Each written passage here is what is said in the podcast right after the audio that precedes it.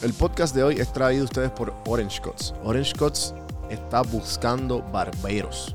Si tú entras ahora mismo a Orange Cuts en Facebook o Instagram y le dices, mira, yo soy barbero con experiencia, tienes un trabajo. Así que entra a las páginas de ellos de Orange Cuts PR o llámalos al 787 940 6236. Bueno, mi gente, aquí con ustedes, CAF, y quiero invitarlos a que sean parte de la comunidad Elite Traders Family, la comunidad número uno de educación financiera en la bolsa de valores. Aquí te enseñamos a tradear, a invertir tu dinero en acciones y opciones. Así que quiero decirte que si pones el website cafinvestment.com slash café en mano, vas a tener un 10% de descuento en todos nuestros productos. Así que aprovechalo. El podcast de hoy es traído a ustedes por Audible. Audible Trial es una aplicación de Amazon que tú escuchas audiolibros. Tiene más de 180 mil libros en inglés y en español. Tú escoges el libro, lo bajas, le puedes dar pausa, le puedes dar para el frente, le puedes poner un speed en adecuado para escucharlo un poco más rápido. Tienes de todos tipos de libros. Esto es lo que yo hago cuando voy al gimnasio, cuando estoy caminando, lo que sea. Es, es excelente si no tienes tiempo y quieres eh, educarte o escuchar libros. Así que si entras a audibletrial.com slash café en mano, te voy a dar un mes gratis de la aplicación y ellos te van a dar dos libros porque ellos funcionan por tokens. Así que entra ahora mismo y ponte a leer. Saludos, gente. Bienvenidos a otro episodio de Café en Mano Podcast. Hoy me acompaña uno de los fundadores, ¿verdad? De Etiquetera Puerto Rico. Eh, los quienes este, se encargan de todas las taquillas de los eventos de Puerto Rico y, hoy tengo aquí a Omar Baez. Bienvenido. Un placer, hermano. Gracias. Aquí este, llevamos tiempito tratando de coordinar esto y se, y se dio. Gracias a Dios, gracias a Dios que estamos aquí. Muy agradecido. no, no, definitivo. Este, obviamente sé de ustedes. Yo cuando, nacieron ustedes, yo estaba allá afuera.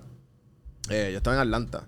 Y pues obviamente los eventos en Puerto Rico han evolucionado eh, de una manera bien este, con el COVID y todo lo que ha sucedido. Claro. Eh, pero pues, gracias por decir que sea a, este formato, que sé que, pues, obviamente es bien, no es muy común que, digan que sí, eh, unas empresas bien grandes como ustedes. Claro. No, no, nosotros súper agradecidos y de verdad que es un honor estar aquí contigo. No, gracias, gracias. Este, por aquí creo que estábamos hablando fuera del aire ahora, este, que, que estábamos networkeando un poco con unas amistades que están fuera del aire. Y, y igual, algo que a mí me gusta mucho, que me lo mencionaste también, que eres bien amigo de Carlos Avilés. Sí, que Carlos, Carlos Avilés, en verdad que este, le debo mucho. Porque también fue uno de los grandes empresarios que me, que me dijo, mira, sí, dale, vamos. Y, esas conversaciones uno no uno aprende tanto.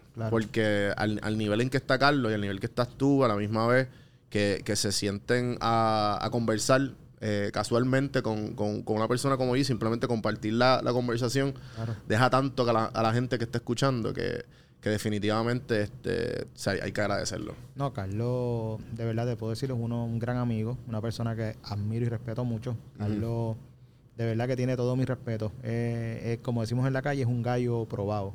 El tipo se inventa cosas, el tipo trabaja, el tipo no se sienta, no se sienta, el tipo siempre está al borde, ¿sabes? Siempre está trabajando. El tipo sigue creciendo y sigue trabajando y yo lo admiro. Y Carlos es menor que yo. ¿En verdad? Sí, Carlos es menor que yo y... ¿Qué edad tú tienes? Yo tengo 43. Yo estoy seguro que Carlos no llega a los 40 o está en los 40. Y el tipo para mí es una persona que yo admiro 100%, de verdad que sí. Claro, no, no. Eh, y algo que, que, la industria aquí en Puerto Rico es bien...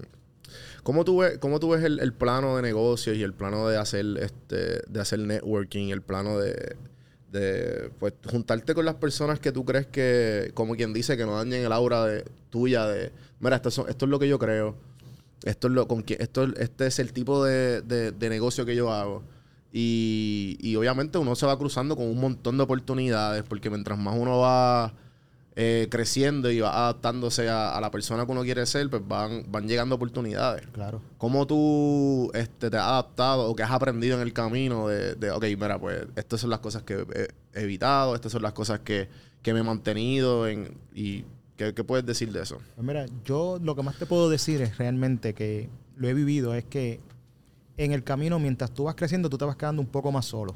Tú empiezas a hacer otro tipo de amistades. O sea, ya las amistades tuyas de antes, pues hay algunas que sí evolucionan contigo. pégate un chin el micrófono. Hay unas que sí Ajá. evolucionan contigo, Ajá. hay otras que no. Ok. Hay otras que se quedan en el camino. Pero yo soy de las personas que yo siempre trato de ser el mismo con todo el mundo. Yo escucho a todo el mundo. Yo no distingo mucho en qué hace o qué tiene, porque cada persona te puede sorprender a veces con una idea, con, con alguna información. Y yo soy, yo soy mucho de eso. Yo soy mucho de escuchar a todo el mundo. Me gusta darle tiempo igual a todo el mundo. A mí el que me llama o me escriba, yo siempre estoy dispuesto a escucharlo, ¿sabes? Y si le puedo dar un consejo, se lo doy. Y si le- lo que me está presentando a mí no me interesa, también se lo digo. Digo, mira, no tengo el tiempo o no puedo ayudarte en eso. Pero sí, yo trato de con Claro. todo el mundo. Sí, sí, de, de, de, de prestarle el oído. Claro, claro, porque yo estuve en esa posición. O sea, yo me levantaba todos los días a esperar que alguien me diera la oportunidad. Pues cuando a mí alguien viene donde mí, yo trato de darle esa oportunidad, porque a lo mejor yo soy la persona que va a dar la oportunidad, o a lo mejor conozco quién se la puede dar. También. Ok. ¿Y, y cómo, cómo tú empezaste esta... ¿Sabes? ¿Cuál fue el, el comienzo de Omar? ¿Tú, Mira. tú empezaste como promotor? ¿Empezaste...? No. Mira, no, yo trabajaba en una farmacéutica. Wow. Yo, yo trabajaba en Pfizer, Ok. en Cagua. En un tercer, yo trabajaba tercer turno por la noche y después yo estudiaba. Y un día me ya me sentía un poco incómodo con los horarios y eso, y hablo con, con mi papá, que trabajaba en Banco Popular, y le digo, mano, ¿tú crees que me puedas ayudar? Y mi papá no, no tuvo como que muchas ganas de ayudarme porque yo en ese tiempo tampoco era tan aplicado en muchas cosas. ¿Para ayudarte en qué? ¿Qué En fue lo que le preguntaste? Que me ayudara a entrar al banco. Mi papá trabaja en Ah, Banco Popular, ok. coño. Pat, ¿tú sí, crees sí. que me puedas ayudar? Sí, porque popular, popular en, en la cultura puertorriqueña, el Banco Popular ha sido como un... Como algo, como algo de, de seguridad. Que muestra seguridad. Como que si yo trabajo en el banco, yo estoy ahí, estoy, estoy bien y, sigo creciendo y, y y- estoy bien. y estoy tranquilo. Entonces, pero ya mi hermanito, sí, mi, mi papá, mi herma, mi papá había entrado a mi primo y a mi hermano. Ok. Y mi hermano me dice, yo te ayudo. Y mi hermano es el que me consigue la primera oportunidad en Popular. Y cuando me van a contratar, la persona de recursos humanos me pregunta, ¿qué tú eres de Carlos? Y yo, Carlos es mi hermano. Me dice, puta, no pueden trabajar juntos. Porque íbamos para el mismo departamento. Ah, ya. Sí, y sí. yo dije ahí, pues ya se acabó todo. Pero ella me dice, dame dos días y me comunico contigo. A los dos días se comunica y me dice, mira, te tengo una oportunidad de trabajo. Se llama Ticket Pop. Yo, ¿Ticket qué? Sí, Ticket Pop es un sistema nuevo que estamos lanzando de venta de boletos. Y yo dije, cuenta conmigo. Claro que sí. Y ahí, ese fue mi primer trabajo en la industria, fue en Ticket Pop. ¿Y qué tú hacías allí? Vender boletos en la ventanilla. Yo fui de los primeros, de los, prim- de los Wow. primeros 14 ticket seller que tuvo Ticket Pop. Conmigo en ese grupo empezó Víctor, de atención, atención. Ajá. Víctor fue compañero mío de esos primeros 14. loco. Eh, había otro, otro muchacho que se llamaba Denario, que era también de una banda que se llamaba Rituales en ese tiempo. Ajá. Los tres de Rituales estaban conmigo en ese grupo. Y habían, habían hijos de, de personas que trabajan en la industria. Eh, había el hijo de una que trabajaba con Angelo Medina. ¿Sabes? Habían personas que sí tenían alguna experiencia, yo no tenía ninguna. Yo llegué ahí Sí, sí. de paracaídas, de verdad. Ajá. Pero tú, tú- ¿cómo, ¿por qué tú te, te- te decidiste cambiar de la farmacéutica a, a, a buscar otra oportunidad en banco o algo similar? por la seguridad, porque las farmacéuticas vienen y van, ¿me entiendes? Ajá. Por lo menos en ese tiempo había mucho, eso era 98, había acabado la 936, toda esa Ah, cosa. Exacto, eso fue para lo del Eh, que sí. el gobierno apagó, paró de La- todo eso y todas es- se fueron. Exacto, y dejaron se, la. se estaban yendo, la cosa no estaba igual, los turnos eran difíciles, yo necesitaba una seguridad, ya yo tenía una hija, ¿me entiendes?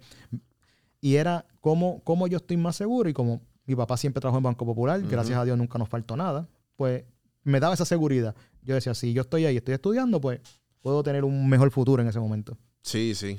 Y, y entonces desde ventanilla seguiste creciendo, busca, seguiste buscando oportunidades, ¿cómo fue? Como que. No, mira, cuando empezamos, yo, yo me quería quedar. Yo sabía que esto era un proyecto que estaba... Pero Ticket Pop para ese tiempo, eso, eso no, eso era que el, el- porque todavía el .com estaba recién. Estaba, estaba recién, eh, pero ellos estaban muy fuertes los Caribbean Cinema. Caribbean Ah, Cinema vendía en ese momento los boletos online a través de Ticket Pop. Entonces, ya ahí los promotores empezaron a ver contra si yo puedo vender y la persona los puede buscar en, en los TDU que teníamos, que eran unos kiosquitos, tú pasabas la sí, me tarjeta. acuerdo, me acuerdo. pues eso ya, ya empezaba a correr y más que el Banco Popular era el dueño, ¿sabes? Tenía todo ese andamiaje detrás, ¿sabes? Era algo que... Sí, sí, es como. Esto, es- ya este tiempo existía. ¿Cuál es el. Este, Evertech, ¿verdad? Eh, ya, No, Evertex eh, todavía- Evertex se funda en el 2004, ya cuando Ticketpop tenía como cuatro años, y ahí es cuando Evertech, eh, Ticketpop pasa bajo Evertech, lo transfieren a esa división. Ok, ok. So, entonces, cuando estás en Ticket Pop, ahí fue que empezó todo el. el la, como quien dice. El boom, el boom de los .com, de las ventas online, empezaron ahí. Entonces, yo lo que veía siempre era, somos 14. Ujú. Aquí el que se destaque es el que va, va a crecer, porque estamos todos en igualdad de condiciones. O sea, no había nadie que En tuviera- los empleados, ¿verdad? Exacto. Claro. Entonces, pues yo siempre estaba pendiente si habían horas, tú puedes venir, yo no tenía problema, yo siempre decía que sí. Ujú. Y fui aprendiendo, aprendiendo. Aprendí a todo y ya como a los 3, 4 meses ya eras el supervisor del grupo. Wow. Qué brutal. Entonces, este, después de Ticket Pop, por ahí ya, ya cuando pasa la venta de Ticket Pop, ¿verdad? Porque Ticket Pop lo vendieron, ¿no? ¿O Ticket- qué fue lo que sucedió? Ticket Pop era una marca que se creó entre una empresa que se llamaba MediaWire, Ok. que los dos socios míos ahora, Porque eh, Ma- Manny fue uno de los creadores, ¿verdad? exacto, Manny y Ricardo, Manny Morales, eran, ¿verdad? eran cuatro, eran Manny, Ricardo, Rachi Molinari, que es el, creo ahora es el CTO de Medicare y mucho más, en Puerto Rico, y Javier Vázquez, que es uno de los VP en, en Evertech. Ellos cuatro crearon esta compañía, se llama MediaWire, y ellos tienen el producto este, que era Ticket Pop, y ellos se lo vendieron a Popular. Ah, Entonces ellos pasaron los cuatro a ser empleados de Popular. Ok. Exacto. Pero a ellos le venden ese- esa propiedad intelectual a Popular y ahí es que nace Ticket Pop. Pero tú llegaste a ser, tú llegaste, tú, tú acabaste después de todo esto en algún momento a trabajar en el Choliseo, ¿verdad? Sí, porque cuando de Ticket Pop yo seguí eh, subiendo en puestos hasta que terminé siendo el programador principal que programaba todos los eventos del Coliseo cuando el Coliseo lanza. ¿Y cómo tú, cómo tú programas un evento? ¿Sabes? ¿Cuál es el, ¿Cuáles son las primeras cosas que tú tienes que mantener en, en, en consideración para tú como que programar los eventos? Como que la, la- la cantidad de taquillas, la cantidad de gente, como que cuál es lo que tú tienes Bueno, que... tú, tú, tú tienes que ver con una cantidad de sillas, que es lo primero. Ponerle precios a esas sillas, ponerle los cargos por servicio, verificar que esté acorde con lo que tiene el promotor, ¿me entiendes? Que los asientos pues estén, que no hayan sillas rotas. Todo eso es una lógica que la, la persona no la ve porque la persona pues por inercia llega y se sienta, pero no sabe que detrás de eso hay un montón de cosas. Sí, Tú tienes sí, que ir primero al venue, verificarlo. El coliseo no, el coliseo es un venue que lo verifican después de cada evento, pero tú tienes un Irán Bison, un Roberto Clemente, que tienes que ir tú como compañía expendedora a verificar que todo esté bien, porque eso lo cambian y tú no lo sabes. Sí, sí, sí. O sea, es un- eh, y programar un evento realmente, tú tienes que ser una persona que esté muy claro en los detalles. Porque algo que tú no pongas es algo que, si tú no pones un cargo por servicio, no ganaste dinero. Si pones el precio mal, el promotor perdió dinero y vas a perder, por ende, dinero tú porque vas a tener que reponerlo. ¿Sabes? Son Sí, muchos eso- esas detalles. son las cosas que yo... Hay veces que me pregunto de como, cómo... ¿Cuánto un artista, ejemplo, por poner un artista reggaetón o, o- o la música urbana, como que al, al fin y al cabo, después de todo eso, de todo ese, todos esos cargos, de toda la gente que tiene que ganar dinero, ¿cuánto realmente el artista se gana de las ventas? Los como con un, un- un ballpark de un porcentaje. No, eh, la, Un la- artista la- de aquí. la industria ahora mismo está 90-10. El artista se gana 90 y el promotor y todo el resto gana del 10. Ok. Esa es la realidad. O sea, el artista, Pero eso, eso es común. Eso es como que el, el Ese- común de, mismo de todo- el mundo entero. ahora mismo ese es el estándar de la industria, un 90-10 o, eh, o 85-15, 80-20. ¿Y eso ha cambiado a través del tiempo? o Eso siempre ha sido así. No, eso ha ido cambiando. Antes Porque era- antes era más, ¿verdad? Antes era como que 50-60, una, cosa, una cuestión Sí, así. no, porque antes a lo mejor se podía ir un 50-50 con Por- el artista. Tú- Porque yo he escuchado historias en, creo que fue una entrevista de Aerosmith, de que pues, obviamente al, al principio los promotores hacían fiesta con ellos. Sabes que Claro. ellos no entendían la industria, lo que hacían era tocar música. Claro. Y tú los veías a ellos que como que, mira, pero ven acá. Y tú estás, y tú- las primeras dos, las dos primeras dos filas no aparecen en el, no aparecen y el, y el promotor las vendía por el lado. Es que eso, eso, eso pasaba mucho porque antes era el, como le decían, el, el hard ticket, que tú vendías, o sea, no había una venta digital, tú podías vender el boleto, yo imprimía cinco filas y las vendía por el lado y nadie, eso no está en ningún mapa, no hay un reporte, ahora no. Ahora, el- Ahora todo ah, es digital. hoy mismo me acaba de llamar una promotora que está haciendo una gira que va a ser muy buena y me dice, mira, estoy haciendo el contrato con el, con el artista, yo le puedo prometer que le va a llegar un reporte diario. Y yo, claro, pero ya estamos al nivel que el artista sabe lo que está vendiendo. O sea, ya no tú no puedes hacer ese truquito de que saqué por acá, no. Eso él sabe lo que está ahí, lo que está y eso no, no hay manera de... Sí, sí, sí, sí, que no hay manera de tú truquearte. No, ya con la tecnología que tenemos ahora, no, porque tú también tienes la persona. Antes tú cortabas un ticket, lo ponías en una urna, si se perdía, si contaban, ahí podía- Ahora esto es digital todo. O sea, es toda una nube y al- ahora mismo en el Coliseo hay un reporte donde ellos ven exactamente cuántas personas están entrando cada 15 minutos, ¿sabes? Ya, y el promotor lo ve, lo ve todo el mundo. Ya sí, que lo- lo- los charlatanes estos que, que, venden el, el PDF del email cinco veces por el lado. Eso, esas Que eso ha pasado dos o tres veces, ¿verdad? pasa. Y eh, Pero también es la gente, pero es bueno que la gente sepa con que, mira, ¿sabes? Si, si te la van a vender o, o por el lado o whatever, ¿sabes? tienes que tener en consideración que te pueden coger de pendejo. es, es que te están cogiendo. O sea, ya no, ya no hay ni, ni consideración. Está pasando. Ahora mismo nosotros acabamos de cancelar para Carol G Ajá. una orden de una persona que vendió esa confirmación 15 veces. Y le dimos, nos comunicamos con ella, la llamamos, le escribimos, no contestaba, le dimos dos semanas. Tienes dos semanas para comunicarte y aclares esto. Si no, se va a cancelar tu orden, no vas a tener orden tú ni nadie. Y hace dos días ya se mandó toda la información al coliseo. Mira, esta orden con ella nadie puede entrar. Obviamente no va a pasar el escáner, pero para que ellos sepan, si va alguien a quejarse de la boletería, mira, esta orden es pa- parte de este fraude que hicieron. Exacto. Sí, porque al fin y al cabo es fraude. Claro. Sí, sí, sí. No, este, en verdad que todo esto de, de que la, la- al- ahora mismo, con la tecnología que hay, eh, pues es bien fácil eh, mantener una contabilidad de todo lo que está todo lo que está pasando. Claro. Sí, no, nosotros, como nosotros operamos, nosotros tenemos una cuenta para cada línea de negocio que tenemos. Ok. Yo no mezclo Coliseo con Coca-Cola Music Hall, con Bellas Artes, ni los eventos fuera del Coliseo. O sea, todo tiene su cuenta y todo tiene su contabilidad aparte. Claro. Eso es sagrado. Eso es lo primero. y- y te pregunto, ¿cómo, ¿cómo tú sabes? Porque acabas de mencionar algo de la promotora. De que, ah, mira, pues esta gira es buena, bla, bla, bla. Eh, todos los mercados son diferentes. Sí. So, al ser todos los mercados diferentes, ¿cómo tú sabes, por ejemplo, una persona que vi hace poco que Sech viene para acá? Claro.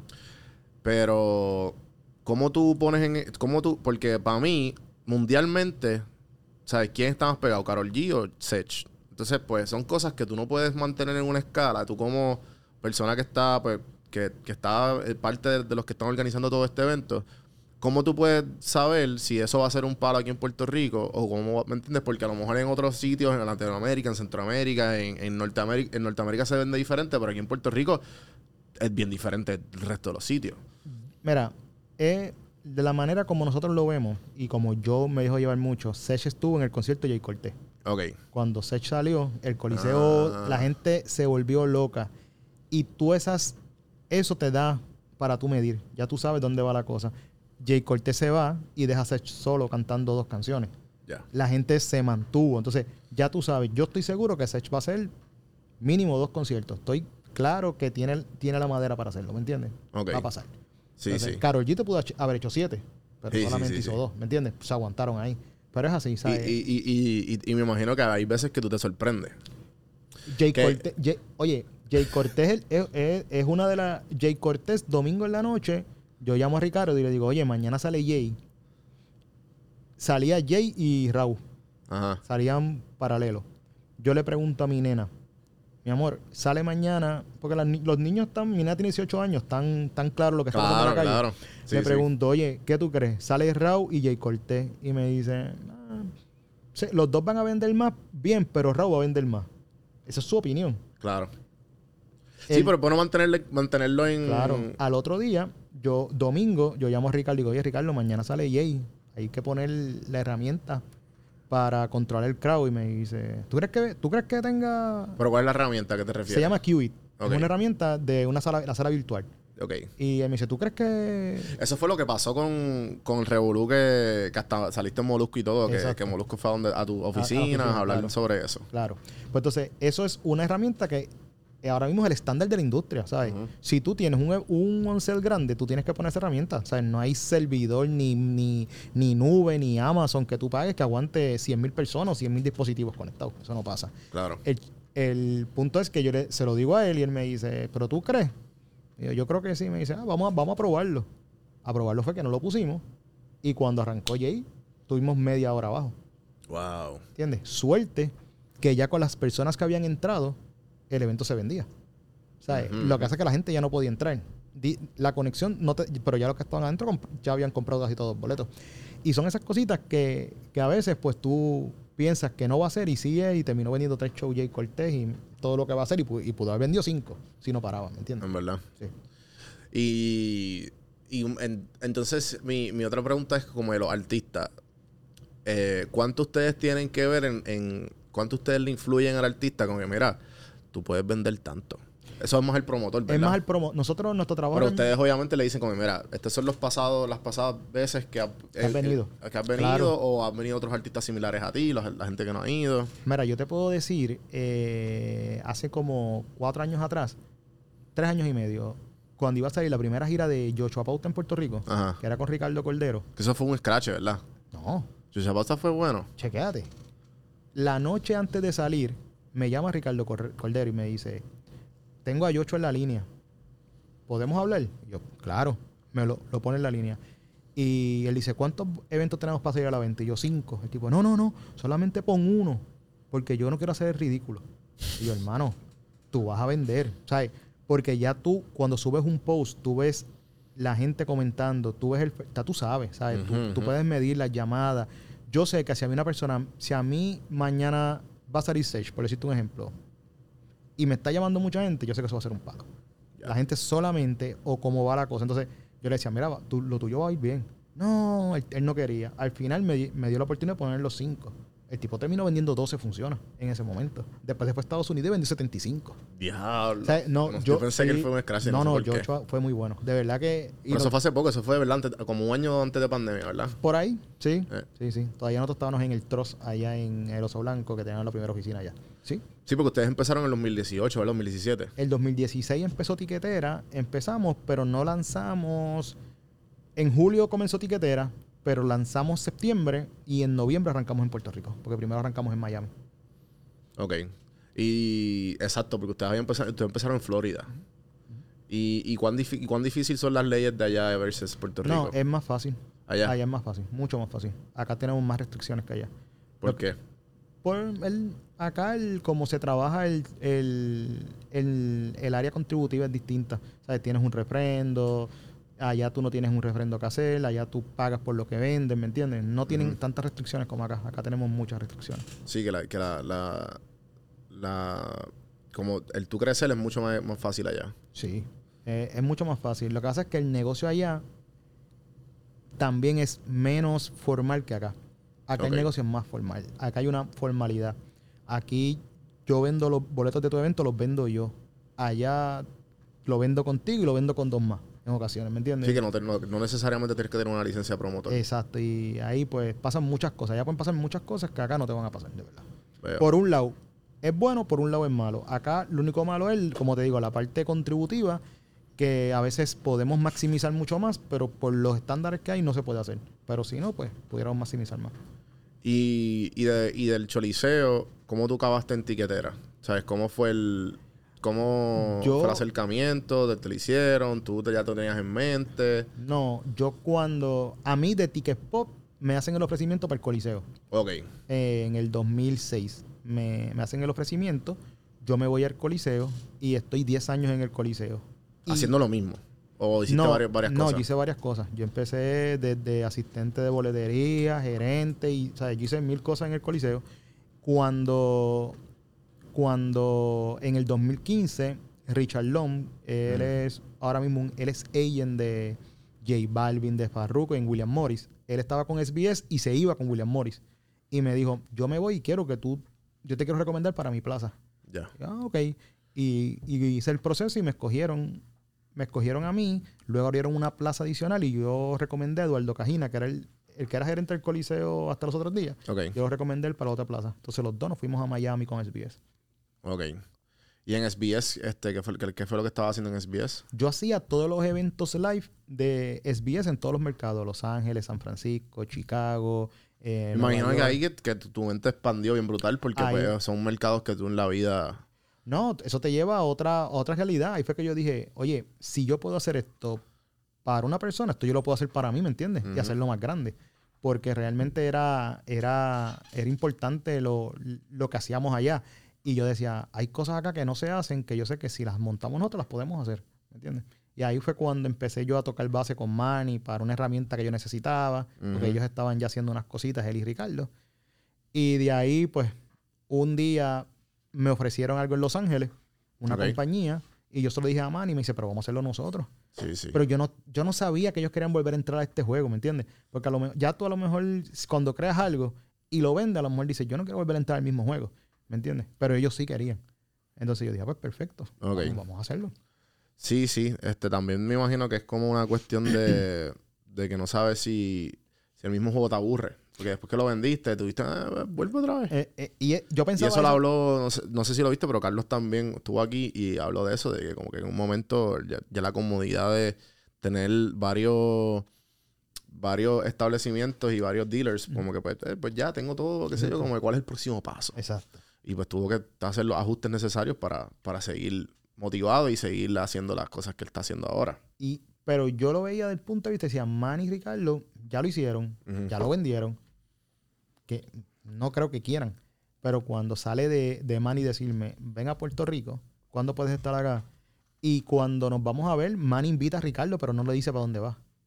Nosotros nos encontramos en un cafeterita en, frente al Troz. Y llega Manny, llega Ricardo y Ricardo, ¿qué pasó? No es que venimos a hablar. ¿De qué? Pues mira, estamos pensando en hacer esto. Y Ricardo como que, nos vamos a meter en esto otra vez. Como que, y Manny, mano, yo creo que hay una oportunidad y tú, yo, yo estoy puesto. Y Ricardo dijo, dale, yo también, vamos. Y me monté, llegué a SBS, renuncié esa misma semana. Y viernes les dije, mira, ya yo renuncié. Y Manny, ¿pero cómo va a ser? Vamos a dar, esto es, ¿le damos o no le damos, mano? Wow. ¿Sabes? Si lo pienso mucho, no me voy a quitar porque yo estaba bien allá. Ajá, ajá. Y, y así fue. Así, mano, no, no se pensó mucho y, y ahí arrancamos el camino. Tú, la, la- trayectoria que me has dicho me acuerda mucho. el- el- yo me leí un libro en pandemia que le salió el mismo pandemia. Fue cuando eh, eh, Robert Iger renunció de CEO de Disney. Ajá. No sé si lo has leído, sabes, obviamente me imagino que sabes quién es sé quién es, pero no- Pues se llama The, The Ride of a Lifetime. Y pues él, pues él tuvo un media tour en varios podcasts y pues después de escuchar los podcasts me leí el libro. Claro. Y pues él empezó desde director de estudio en ABC. Wow. Y después pasa la adquisición de Disney y por ahí sigue, por ahí sigue subiendo hasta que pues Termina, termina siendo el CEO de Disney. Exacto. Pero que, que, que el tú, el tú, como quien dice, empezar, empezar jugando todas las bases y seguir creciendo como el- la escala, la escalera de corporativa, Claro. hasta pues, obviamente ser tu, hacer tu propio, hacer tu propia empresa, eh, te, te permite tener un conocimiento de todas las bases. Claro. Y pues a la misma vez te permite tener la empatía del resto de las personas con quien tú estás contratando. La persona, mira, esta persona también, además de, de las especificaciones que tiene, también tiene que. Tú, sa- tú sabes la, la, la necesidad, este, como quien dice, del mindset que necesita para, para hacer una buena, para hacer una, un- una buenas tareas, la, la tarea hacerla bien. En el, en el, Es bueno, pero eso a veces también es bueno y malo. Porque a veces cuando un empleado me trata de explicar algo, ya yo lo había hecho. Y a veces, pues, el empleado piensa que, que, no. tú, que tú naciste siendo jefe y no sabe que yo lo que tú estás haciendo yo lo hice ya. O sea, y Sí, yo sí. sé cómo se hace. Y no me puedes decir, no es que esto me toma tanto tiempo. No, pues, coño, mano, eso no te toma. Y hay cositas a veces que a veces es bueno Sí, tú, tú sabes quién está mintiendo y quién no. todo el tiempo. Y yo en eso soy muy claro. Yo, yo soy muy amigo de todo el mundo en la oficina, de todos los empleados. Me gusta que se sientan cómodos. Me gusta que seamos, no una familia, porque eso no, no se debe utilizar, que seamos un equipo Ajá. unido, que, que estemos ahí. Pero sé también cuando me estás tratando de, de- de ver la cara en alguna situación y pues lo dejo claro, ¿me entiendes? Mira, mano, esto yo lo he hecho, ¿sabes? No, yo no, tú no me puedes decir a mí cualquier cosa porque ya yo lo hice. O sea, yo vendí tickets en una ventanilla. Yo sé lo que se pasa en una ventanilla. Yo sé lo que se pasa de supervisor. Yo sé lo que se pasa programando de venta. Yo sé lo que se pasa assistant manager, de gerente, de director. ¿Me entiendes? Eh, son las cosas que en el juego ya yo jugué todas esas bases. Entonces, a veces cuando tienes una reunión y alguien te viene con una, como decimos en la calle, con, con algo medio torcido, tú dices, no, mano, eso no. Porque es bueno y es malo por, en ocasiones. ¿Tú te acuerdas, tú te acuerdas la, en algún momento de algún mentor o de alguna, de alguna persona que te recomendó como que, mira, acuérdate que para tú ser jefe o para tú mantener esta mentalidad que, ¿sabes? ¿Te acuerdas de, la, de, la, de, la- de las cosas que tú tuviste que aprender para adaptarte a, a ser un buen supervisor, un buen jefe o un buen dueño de compañía? Mira, hay una persona que en mi vida, que en mi vida influ- eh, sabe, tiene mucha influencia en muchas cosas. Y y yo le agradezco mucho. Y es Wesley Cullen. Wesley Ella es la de Bacardí, la de ¿cierto? Bacardí. La que estaba en Ella, Bacardí. ella fue la gerente general también. Cuando yo entré al Coliseo, ella fue la que me entrevistó y me dio la primera oportunidad en el Coliseo. Y siempre confió en mí. Siempre lo que yo no veía, ella lo veía. Me decía, tú puedes hacer esto, dale, hazlo. Y muchas veces yo con miedo lo hacía y me salía. Y me llevó siempre a un punto donde hoy mismo yo, soy, yo estoy muy agradecido de todo eso. Porque fue, me dio muchas herramientas Claro. era severa, clara con sus cosas. Pero eso al final, cuando tú lo ves, tú dices, claro, era así porque sabía dónde yo podía llegar, veía el potencial. Si, me, si me cargaba, yo iba a quedar en ese, en esa, en esa, en ese nivel, ¿me entiendes? Sí, sí, que si no sales del comfort zone, al fin y al No. cabo. Y me sacaba muchas veces, muchas veces. Iba a mi oficina, me pedía cosas, a veces que, a veces yo hacía trabajos de dos días y se lo enviaba. Ah, perfecto. Pero Eh. te dos días. Pero ella lo que quería era ver hasta dónde yo podía llegar, ¿me entiendes? Y yo me daba cuenta con el tiempo. Y, y sí, esa para mí ha sido una de las personas que, que tiene mucho, mucha, mucho peso en mi vida. También tengo, yo tengo un grupo de amigos que se, le decimos el cuajo. El cuajo son, ju- jugamos golf y todos son mayores que yo. Yo soy el, el menor en ese grupo. Pero ahí yo tengo cuatro personas que me han ayudado tanto y me han enseñado tanto a aprender de lo que es la vida en sí, ¿sabes? De lo que es negocio. Ellos son empresarios. Uno de ellos, del cuajo, es el CFO de la empresa de nosotros ahora. Ok. ¿sabes? Eh, e- ellos son realmente las personas que yo veo y, y, y los sigo. También tengo otra persona que se llama Juan Parra, que fue, él fue el presidente de Coty Beauty a nivel mundial. Y también es muy, buen- muy amigo mío. Su hijo es el dueño de Scooter, de la Scooter que está... Sí, de, los- de los Exacto, Birds, que exacto. hizo la afiliación con Bird. Esa es otra persona que para mí son, son personas que en la vida, en momentos claves, han estado ahí y me han dado ese, ese esa ayuda. ¿No has leído ningún libro que, que en el camino, que siempre ha sido, todo ha sido este, eh, pues, gente y, y- y- y experiencia? Yo soy más de gente y experiencia, de verdad. Yo no soy, como dije los otros días, yo leo libros, pero son de cosas de ciencia ficción y, y de extraterrestre. Me encanta, ¿sabes? Sí. Eso es- yo soy freak.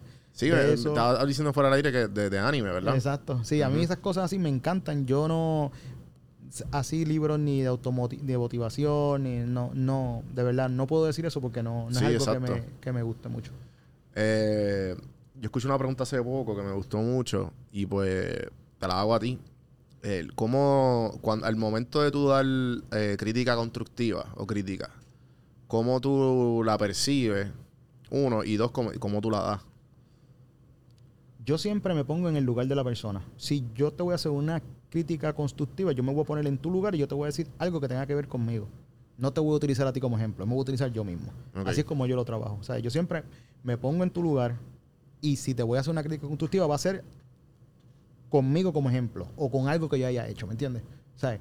No, no, no me gusta como que dar críticas constructivas a una persona como con el error que la persona... No, no, no, mira, a mí me pasó esto y como yo lo trabajé fue de esta manera, no tienes que hacerlo así, pero es como yo lo haría, ¿me entiendes? Claro. Sí. Sí, sí. Este, al momento de, pues, obviamente, dar críticas constructivas es bien, es- es bien difícil. Y, y, pues por eso lo pregunto, porque pues si, si, si hace algo mal, pues puede o dañar la relación o Claro, tú- uno nunca sabe. claro. Eh, el- la, la industria de, los tickets, pues yo viví un tiempo allá afuera. Y pues también tengo a mi amigo que pues lleva años y me, siempre me cuenta. eh, Puerto Rico está bien atrasado en la industria de tickets. ¿Cómo, cómo tú lo ves? ¿Cómo tú ves este, este, la industria como tal? Aquí en Puerto Rico, obviamente, porque ustedes son los líderes. Y, y cuáles, ¿Y cuáles son los pasos a seguir? ¿Cuál es- ¿Qué es lo que tú ves que, que hace falta o cómo tú la arreglarías? Realmente ha- hace falta más ayuda de lo que es el gobierno. Ok. Re- Porque hay muchas herramientas que tenemos, pero no se pueden utilizar porque el Dynamic Pricing existe. Tiquetera tiene Dynamic ¿Qué, Pricing. qué es Dynamic Pricing para Dynamic la gente que no pricing sabe? es que un evento sale a la venta, vendióse a 100 dólares, pero si ese asiento tiene mucha demanda, sigue aumentando en algoritmo referente a la demanda que tiene. Puede llegar a costar dos veces lo que conta- costaba ese boleto originalmente. Claro. Eso es algo que tú lo tienes en Estados Unidos. Acá no lo puedes utilizar porque no te lo permiten, ¿me entiendes? Tienes el refrendo, el refrendo que se hace en Puerto Rico, tú tienes que refrendar los tickets a un precio específico y tú no puedes cambiar. Si el evento está vendiendo bien, no los puedes subir. Y si está vendiendo mal, no los puedes bajar, a menos que hagas una enmienda. Son muchas, muchas cosas que realmente estamos vendiendo boletos en el, en el 2021 con un reglamento del 80. Claro. Y eso atrasa toda la tecnología que tú puedas tener. Porque hay muchísimas cosas que nosotros tenemos, pero no las podemos hacer. Ese, Sí, ese es el problema principal. Si, si, el go- si, eh, si tuviéramos la oportunidad de sentarnos, eh, tener una conversación con las personas que tienen que ver con esa con esas leyes y eso y poderlo poner claro yo creo que podemos estar de tú a tú con cualquiera porque realmente el sistema de nosotros es un sistema de clase mundial ¿me entiendes? un sistema que hace vendimos Bad Bunny en 17 minutos 30 mil tickets ¿sabes? son 30 mil personas que entraron compraron procesaron y tienen y tienen su confirmación ¿sabes? eso no lo hace un sistema que esté atrasado o que no esté o que no esté bien Claro, no, no, definitivo. Este, también obviamente la gente como que se molesta, pero no entienden, no entienden la, la capacidad de, de todo lo que hay detrás de, de- Sí, lo que, lo que pasa es que hay eventos y hay eventos. Mira, yo te puedo decir, los primeros eventos que salieron era el boom de que todo el mundo quería ir a un evento. Hay eventos que son, a lo mejor tú no sabes cuándo lo vuelvas a ver. Bad Bunny es eso. Bad Bunny es un fenómeno. Bad Bunny es un fenómeno. O sea, no hay manera de tú comparar ahora mismo a ningún artista con ese tipo. Pues ese tipo va a vender de la manera que vende. Tienes otros talentos que venden muy bien, pero no van a tener 160 mil devices conectados. Van a tener 50, 60, y a lo mejor tú tienes oportunidad de poder comprar el boleto. Pero hay que entender que hay fenómenos que no. O sea, a mí me encantaría, oye, a mí me encantaría que todo el mundo que entró pudiera comprar. Porque yo, yo, yo me voy a beneficiar de eso. Claro. Pero al final de cuentas no es la realidad. Hay, hay, un, hay una capacidad limitada. No se puede hacer más nada. Ujú. Sí, no, definitivo. Y también este, como tú dijiste, Bad Bunny es un fenómeno. Sí, y, que, y, y también la gente tiene que entender que, que, que el mercado secundario eh, es algo que existe. Y que la, y obviamente aquí la gente, como hablamos, la- lamentablemente la gente se aprovecha de eso porque no, no, no hay algo, no hay una eh, el No está regulado. no está regulado. Está, está por la libre y hay mucha gente que se aprovecha. Exacto. Y, pero igual que yo estando allá, eh, cuando yo quería ir a un evento, pues yo como que, ah, pues dale, pues espero, eh, usaba las ciertas plataformas que hay. Y yo, yo, ah, pues dale, espero last minute. Claro. Ejemplo, yo vi a Joe Rogan, una taquilla que me costaba eh, re- precio regular, creo que eran este, 110 o 120, no me acuerdo. Pero era al frente, al frente, al frente, de la cuarta fila. Claro. Y yo dije, ah, pues dale, pues espero. Aprendiendo, pues, obviamente, cómo se, los truquitos del mercado secundario. Ah, pues, espero, esperé literalmente llegar, empezó el evento y comprar la taquilla a mitad de precio. A mitad de precio. Y estuve ahí eh, y no había empezado todavía. Claro. ¿Entiendes? Son cositas así. También vi los Hawks a silla casi courtside a 14 pesos. Porque hacía lo mismo, llegaban en halftime. Exacto. Y son cosas que la gente como que, obviamente, además de tú explotar el precio porque oferta y demanda. Claro. Pero obviamente sí, la, la gente va a querer salir del, del ticket si, Claro. si, si estás a último minuto. Sí, eh, yo prefiero venderlo a perderlo. Y hay personas que obviamente te van a hacer un, un buen deal llegando al evento. Claro. Eso, eso, eso, es- eso, eso es claro. Pero si son cosas, obviamente estoy hablando de cosas que no existen aquí. Exacto. Porque es lo mismo. Todavía las leyes que rigen el espectáculo, la venta de boletos, son leyes de 20, 25 años atrás. Claro. No, no hace sentido. Sí, sí, me acuerdan mucho las leyes. Yo tuve aquí a, a al de Clínica Verde. Y me, pues, obviamente me, me dice todas las todas las cosas, este eh, todas las dificultades que tiene con, con, la, con, la- con el gobierno y las leyes. Pues porque obviamente el cannabis medicinal es algo que está empezando. Puerto Rico, pues eh, creo que la- la- las leyes de Puerto Rico son un copy-paste de Colorado o de Florida. No estoy seguro de qué estado es, pero son un copy-paste. Y es como que, obviamente, eso no va, eso no va a caer aquí. Y, y pues, ¿entiendes? Como que pues se le hace un poco difícil tú seguir escalando un negocio que tú sabes que va a ser extremadamente bien en Puerto Rico cuando las leyes no están, no, ¿sabes? Están como que, pues dale, ponlas ahí y que se joda. Pero es como el refrendo. El refrendo se hacía cuando en Puerto Rico se pagaba el vitrio. Ok. Ahora eso cambió al IBU. Se sigue haciendo el refrendo. ¿Para qué? Si al final de cuentas yo tengo un, re- un reporte que te dice cuánto vendí, cómo lo vendí y lo que te voy a pagar. ¿Me entiendes? Son esas cositas. Y el refrendo es un, at- es un atraso en todo el proceso. O sea, es es un atraso. No, no debería existir. ¿Por qué? Porque al final de cuentas yo soy responsable con remitir la hacienda, lo que yo cobré del boleto y lo que cobré por cargo y pagarlo. Ya, exacto. Suficiente. Eh, no, mano. Eh, definitivamente Puerto Rico tiene que hacerle unos cambios para seguir ayudando a, la- a las empresas que son locales. Porque igual, obviamente, ustedes están- trabajan a otro nivel, pero yo tenía aquí muchos, muchos pymes que, que pues se le hace bien difícil. Y también a la misma vez eh, voy a tener a otro muchacho acá que se llama Gustavo Scoff, que va a sacar una revista ahora que se llama Based. Y, y pues es más bien, eh, es como un... Él te deja, él te deja saber lo- los trucos que hay actualmente para tú poder este, tomar, para tú poder usar las leyes a tu favor. Claro. Como la ley 20 y todas estas cuestiones que tú como siendo, un local, ejemplo, creo que usamos, cuando me senté con él, él me dio este, un ejemplo, mira, estamos en un coffee shop. Ahora mismo este coffee shop paga tanto de tax. Pero si él viene, compra una máquina de 5 mil pesos o whatever y empieza a exportar café para Estados Unidos y va a una tienda online, automáticamente puede aplicar la ley 20 y automáticamente ese, ese, ese, ese tax que está acá lo puede bajar a... a- ¿Me entiendes? Y A son. ¿Entiendes? Son, son truquitos que, la- que los, los- los locales no saben. Y que son cosas bien estúpidas que tienen, son inversiones que tienen, que, que también no, no se las dan al, al- a los pequeños comerciantes. Es- y, y no te creas que solamente tiene que ver con, con el gobierno, también tiene que ver a veces con... eh, es en todos los niveles. Mira, mira esto, nosotros tuvimos 15 meses sin Mm. operar. Ok. 15 meses, Eso fue por la pandemia. la pandemia. Nosotros, pues gracias a Dios, habíamos hecho las cosas bien y pudimos pasarlo. Y obviamente tuvieron ayudas y cosas. Y ahí entramos en la negociación para comprar tickets pop y todo fue un éxito, gracias a Dios. Pero nosotros llevamos cinco meses desde que la industria volvió a abrir y tú ves todos los ataques y cosas que pasan y nadie sabe todo lo que pasamos los 15 meses anteriores Claro. que nosotros tratamos de no despedir empleados, que tratamos de Sí, tratan, tratarse uno, eh, como quien dice, respirar con... Exacto. Entonces, a- y, y a veces es donde viene la gente, si un evento se cancela, ah, no, pero es que no me devuelven los cargos por servicio. Sí, yo vi un post que ustedes pusieron hace poco de los cargos por servicio que... que Exacto. Y las personas no entienden todo el trabajo. Nosotros tenemos 35 empleados en esa oficina. De esos 35, 10 son solamente servicio al cliente. Para mí es más costoso cancelar un evento que venderlo. Claro, sí, sí, sí, ¿Entiendes? sí. es más sí, sí, costoso. sí. El trabajo que se hace para tú reembolsarle a todo el mundo, que todo el mundo esté, contestar la llamada, recibir el correo, son tantas cosas. Entonces, esas personas están trabajando. Para que el evento salga, yo tengo que tener personas en el call center, los programadores, las boleterías, todo un andamiaje para que eso salga, los servidores, que Amazon, que la nube, que sí.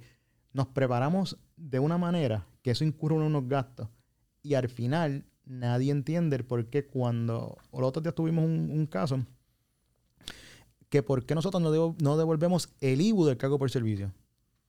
Porque a mí Hacienda me lo cobra mensual. Yo a Hacienda le tengo que mandar el IBU de mi cargo por servicio mensual. Eso yo no me quedo con él. No es como el, en el caso del promotor, el promotor lo paga al final. Porque si el evento se cancela, el promotor devuelve el dinero y tiene que devolver el IBU. Eso es así. Y todos los otros cargos. Pero el cargo por servicio, el IBU, yo tengo que pagarlo mensual. Claro, ¿Cómo te devuelvo algo que ya yo pagué el gobierno? sí, sí. ¿Ves? O sea, Estoy y ahí- perdiendo doble. Exacto. ¿Ves? Son cositas que a veces la gente no, no, ve y es donde uno quiere estar, ¿me entiendes? Y a veces, pues, nadie ve el sacrificio. Todo el mundo ve de aquí para acá, pero Ujú. de aquí para allá. ¿Alguien vio? Nadie lo vio. Cuando pasó la pandemia, que... O sea, ustedes, usted- por, por lo menos yo, yo pensé que se iba a hacer dos, tres semanas. Y yo, como que... Yo también, yo también. Yo también, yo todos los días decía, no, tranquilo, esto, Esto- en, par, en par de días esto está y lo hablaba, yo me acuerdo. Manny se reía de mí. Me decía, en par de días. Y yo, sí, sí, en par de días. Ya, entre, ya vamos dos meses, tres meses y Sí, sí, sí. Ya Era, era difícil. Que, que, que- como que ustedes no vendieron ningún... No, no, se, no se adaptaron a virtual. Nosotros hicimos varias cosas virtuales. Lo que pasa es que te voy a ser bien sincero. No vale la pena. Era mucho trabajo para, para Bien todo. poquito, sí. exacto. Y, y realmente lo que hicimos fue enfocarnos en la compra de tickets pop. Nosotros estuvimos un año todos los días trabajando con eso. Nosotros teníamos un- una llamada todos los días a las 3 de la tarde para ver dónde estábamos con ese proyecto, Ah. dónde estamos. A mí no me importaba otra cosa que no fuera ¿qué hicimos hoy para estar más cerca? A la compra. Porque yo, decía- yo lo decía, si nosotros hacemos esta compra antes de que abra la industria, nos quedamos. ¿sabes? No hay manera. ¿sabes? Esto es, esto es lo que hay que hacer. ¿sabes? Y que después es un monstruo como quiera. ¿sabes? Aunque yo tuviera el contrato más grande de Puerto Rico, ellos seguían teniendo el mismo poder. ¿me ¿Entiendes? Estaban ahí. Y cuando logramos cerrarlo, pues, ¿sabes? Fue un mes antes que abriera la industria. ¿sabes? Fue ahí como que super timing. Pero fue eso. Todos los días a las 3 de la tarde, una llamada. ¿Qué hicimos hoy? ¿Dónde está? ¿Con quién hablamos? ¿Cuál es el próximo paso? ¿Qué hay que hacer? Eh, en el libro de, de Bob Iger, él, él habla en el libro, eh, además de pues, obviamente toda su trayectoria, él fue el que cerró la, los deals con, con Disney, perdón, con Star Wars, con Marvel, Wow. con Fox, con ESPN. Y pues te cuenta todo en, en- en varios capítulos, te cuenta cómo sucedió. Y usualmente, como él lo cuenta, ejemplo, creo que la primera fue Pixar. Que fue, creo que Pixar fue la primera. Y, y pues él cuenta que casualmente pues él conocía a Steve Jobs por yo no sé qué. Y un día los invita a la oficina y empiezan a hablar. Y Steve Jobs, mira que este, tengo esto. Y le enseña como que en el bolsillo le enseña el, el iPod eh, Touch. Y le dice, mira, pues imagínate todas tus películas aquí. Y yo no sé, ¿sabes? Que fue algo bien casual que pasa en menos de, de, de 10 minutos. Claro. Y Steve Jobs era una persona de caminar. Entonces, él, todas las historias que él contaba en este libro, él, él- él la- él las contaba que eran conversaciones y interacciones bien casuales y bien, este, ¿cómo te digo? Que, que la formalidad que uno piensa que hay detrás de todo, obviamente toma tiempo, porque también él dice que la venta más difícil que él tuvo y fuera de, creo que fue la de Marvel, porque la de Marvel, pues todos los cómics y toda esta cuestión, la de Marvel, la de Fox, no me acuerdo. Pero él dice que fue bien difícil, pero gracias a la, al suceso que tuvo Pixar, que tuvo ESPN y tuvo to- todas estas otras deals que tuvo, pues él ya decía, mira, yo soy una persona que cree en cultura. Claro. Yo no voy a cambiar la cultura de la compañía. Yo simplemente te voy a hacer una, una mano. Y pues gracias a eso, pues pudo cerrarla. Porque él dijo, mira, pues, este, es- este es mi bebé, como yo te lo voy a vender a ti, ¿entiendes? Creo que fue con George Lucas, también pasó algo similar. Y... O sea, tú te acuerdas, por lo menos esta, esta venta de Ticket Pop fue algo, como tú dices, ¿sabes? Eso fue algo, este... ¿Cómo tú haces el acercamiento para eso? Obviamente ustedes tienen las conexiones, pero... Mira, fue una. Nosotros tuvimos una llamada a las dos semanas de la pandemia y estamos viendo qué vamos a hacer. Y en la llamada yo traigo el tema, digo, oye, ¿por qué no hacemos un acercamiento a Ticket Pop?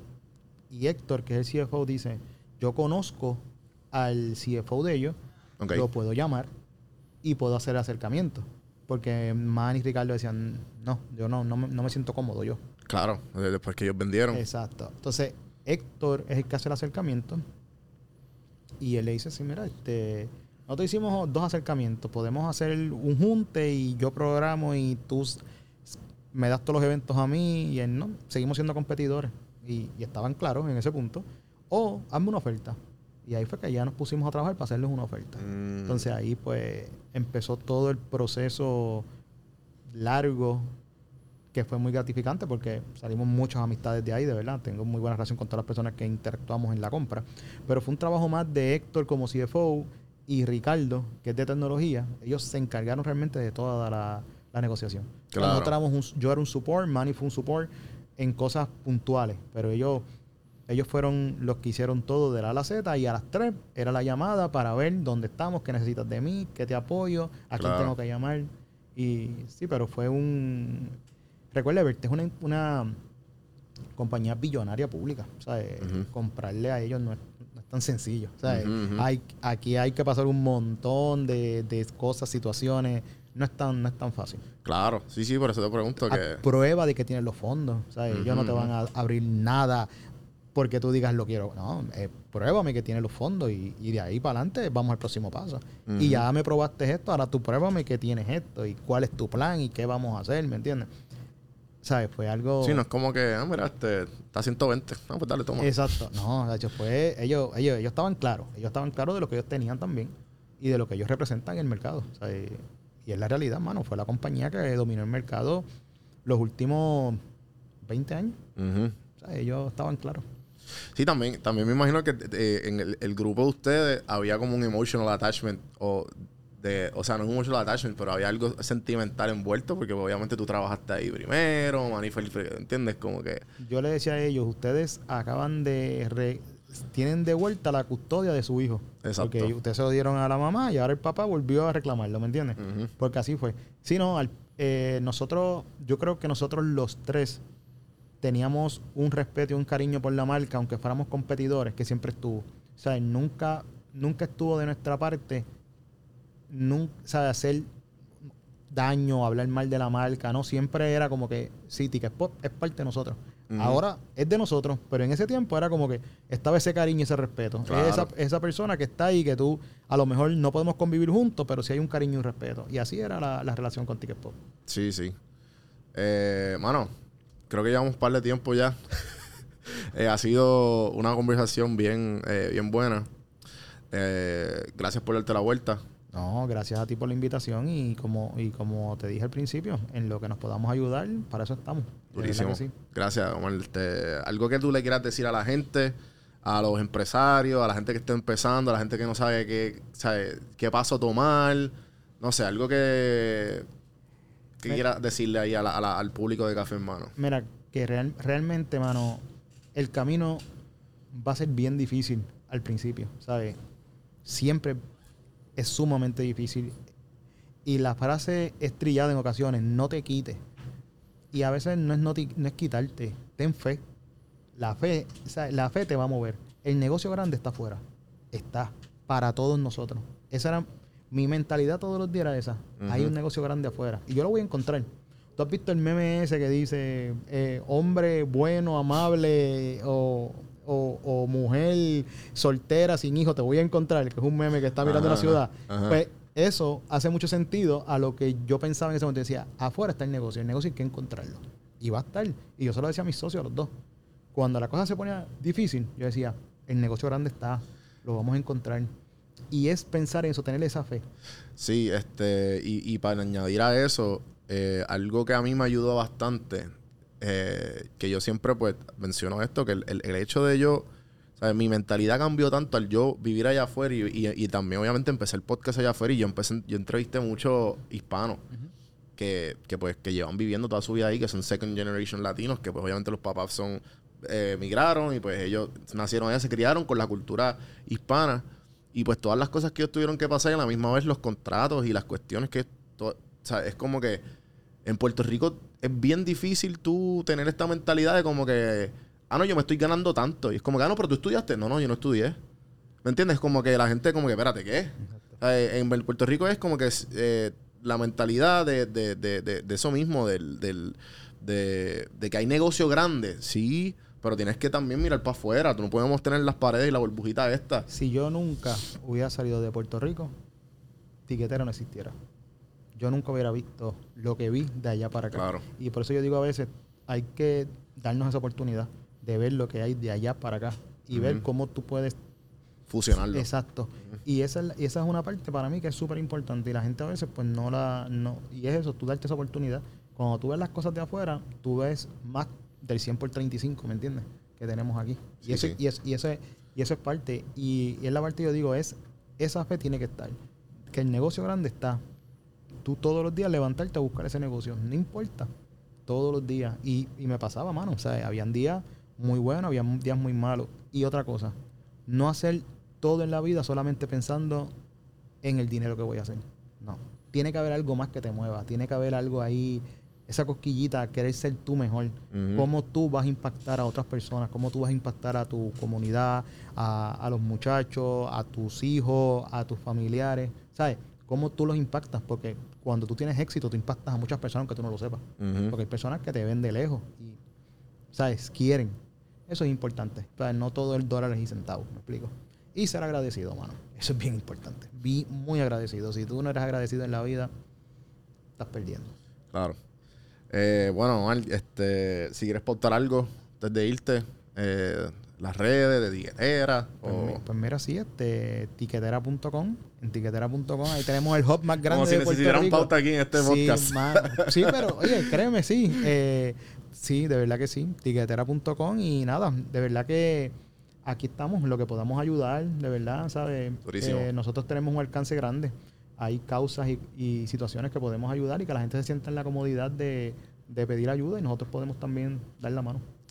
Bueno, este, gente, espero que se la hayan disfrutado. Eh, gracias por darse la vuelta, escuchar. Si, ustedes creen que este episodio le pueda ayudar a alguien, acuérdense compartirlo. Váyanse a juanbiproductions.com a suscribirse, denle like, comenten lo que sea, que eso siempre ayuda a, los- a los algoritmos. Eh, gracias Socializa por el espacio, gracias a todos los patrocinadores. Y nada, gracias gente, seguimos. Gracias.